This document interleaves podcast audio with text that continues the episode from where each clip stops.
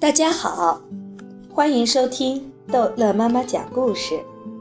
今天逗乐妈妈要讲的是《淘气包马小跳》《天真妈妈之水晶鞋之梦》。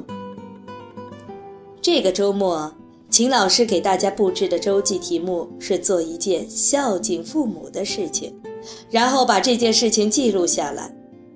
秦老师特别强调说，一定要把这件事情的每个步骤都写清楚，因为这个单元的语文训练的重点就是怎样把一件事情写清楚。每次秦老师布置完作业，马小跳都有问题要问：什么事情才算孝敬父母的事情？比如给父母做一顿饭，再比如给父母洗一次脚。再比如，哈，给父母洗脚，很好玩的。秦老师再往下说了些什么，马小跳一个字都没听进去。他已经定了写洗脚。马小跳回到家里就大声宣布，他今天要做一件孝敬父母的事情。太好了，马天笑先生说：“我正想有人给我捶捶背。”马天笑先生把他的背给马小跳送过去。马小跳把马天笑先生的背推开。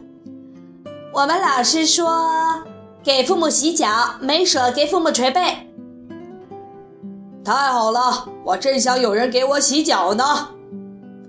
马天笑先生手脚麻利地脱了鞋，又脱了袜子。马小跳捏着鼻子，装出快被熏倒的样子。哎，你这超级臭脚，把我熏倒了怎么办？我还是给宝贝儿妈妈洗吧。马小跳把宝贝儿妈妈拉到沙发上坐下，听说马小跳要给他洗脚，宝贝儿妈妈激动得热泪盈眶，半天都说不出话来。马小跳从厨房里拿来一个盆子，刚把宝贝儿妈妈的脚放进去，马天笑先生就叫起来了。怎么搞的？这是洗菜的盆子，怎么可以用来洗脚？平时马天笑先生不是这么大惊小怪的。马小跳心里比谁都明白，这都是他的嫉妒心在作怪。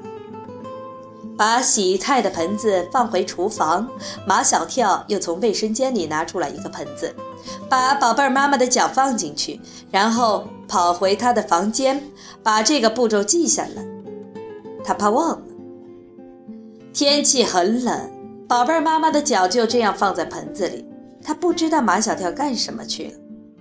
马小跳，马天笑先生在外面大叫：“你想把宝贝儿妈妈冻死吗？”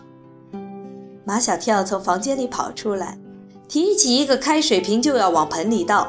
幸好马天笑先生眼明手快，从滚烫的开水里把宝贝儿妈妈的脚抢救出来。马天笑先生怒不可斥：“马小跳，你想把宝贝妈妈烫死啊？”一会儿说马小跳想冻死宝贝妈妈，一会儿又说马小跳想烫死宝贝妈妈。马小跳心里比谁都明白，这还是马天笑先生的嫉妒心在作怪。还愣在那里干什么？快去提点凉水来！马小跳去提了凉水。放在宝贝儿妈妈的脚边，又跑回厨房去把这个步骤记下来。他怕忘了。等他从房间里出来，见马天笑先生正给宝贝儿妈妈洗脚，宝贝儿妈妈闭着眼睛，半躺在沙发上，很享受的样子。住手！马小跳大喝一声：“秦老师是给我们布置作业，又没有给你布置作业。”宝贝儿妈妈这才睁开眼睛。刚才他一直以为是马小跳在给他洗脚，所以他完全陶醉在无边无际的幸福中。怎么是你呀，宝贝儿？妈妈瞪了马天笑先生一眼。人家儿子要给我洗脚，你掺和什么？可怜的马天笑先生，他是猪八戒照镜子，里外不是人呐。马小跳以胜利者的姿态把马天笑先生挤到一边。马天笑先生心灰意冷，躲到书房里做事去了。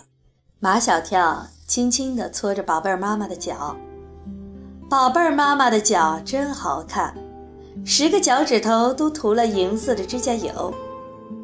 马小跳浮想联翩，他想起了一个童话里的水晶鞋。像宝贝儿妈妈这么美丽的一双脚，应该穿一双美丽的水晶鞋。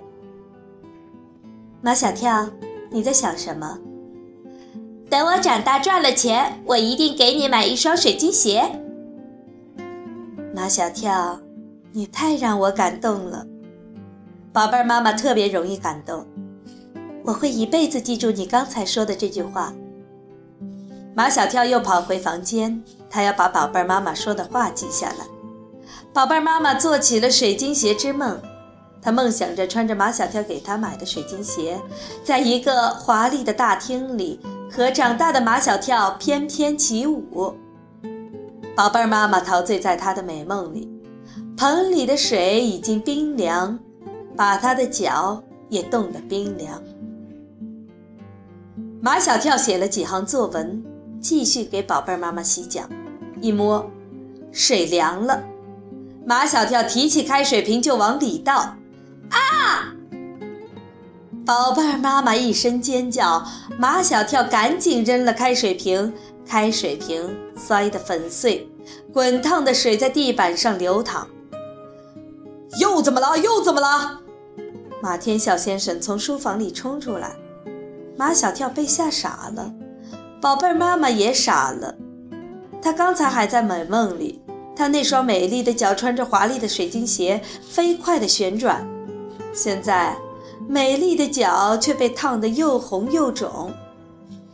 马小跳从来没有恨过自己，现在他特别恨自己，恨自己鬼使神差，为什么偏偏想要给宝贝妈妈洗脚？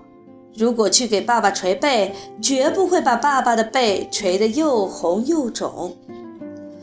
马小跳从来没有像现在这么难过，他难过的样子很滑稽，似笑非笑，要哭不哭的样子。马小跳，你这表情好奇怪。马天笑先生越看马小跳越不顺眼，你要哭就痛痛快快的哭出来，儿子。不要哭，宝贝儿，妈妈一把抱住马小跳。妈妈今天很高兴，真的很高兴。看着宝贝儿妈妈那双美丽的脚，本来是应该穿水晶鞋的，现在却缠满了白色的绷带。马小跳哇的一声大哭起来。好了，这一集的故事就讲到这儿结束了。欢迎孩子们继续收听下一集的《淘气包马小跳》的故事。